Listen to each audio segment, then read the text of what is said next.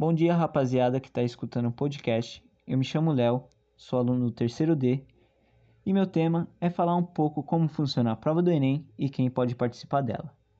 Começando como ela é feita. Ela é feita em dois domingos consecutivos. No primeiro domingo, as pessoas que vão responder fazem 45 questões de muitas matérias, que são elas: ciências humanas, história, geografia, filosofia, sociologia, linguagens, códigos e suas tecnologias, língua portuguesa, literatura, língua estrangeira, artes, educação física e, por fim, tecnologias da informação e comunicação.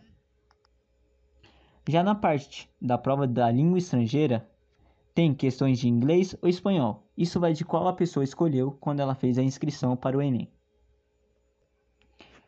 Já na prova de linguagens, também cobram uma redação dissertativo-argumentativa sobre um tema de ordem social, científico, cultural ou político, que deve ser escrita em até 30 linhas.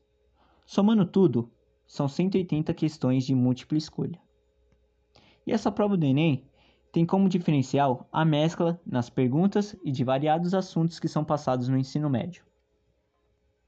Já a proposta da prova é avaliar o estudante pelo raciocínio, interpretação e domínio de tudo o que foi passado pelos professores no ensino médio. Agora eu vou falar sobre quem, quem pode participar dessa prova. Quem pode participar são todos os estudantes que estão no ensino médio ou que já terminaram o ensino básico. Também pode participar os alunos de supletivo e os jovens e adultos do EJA. Obrigado.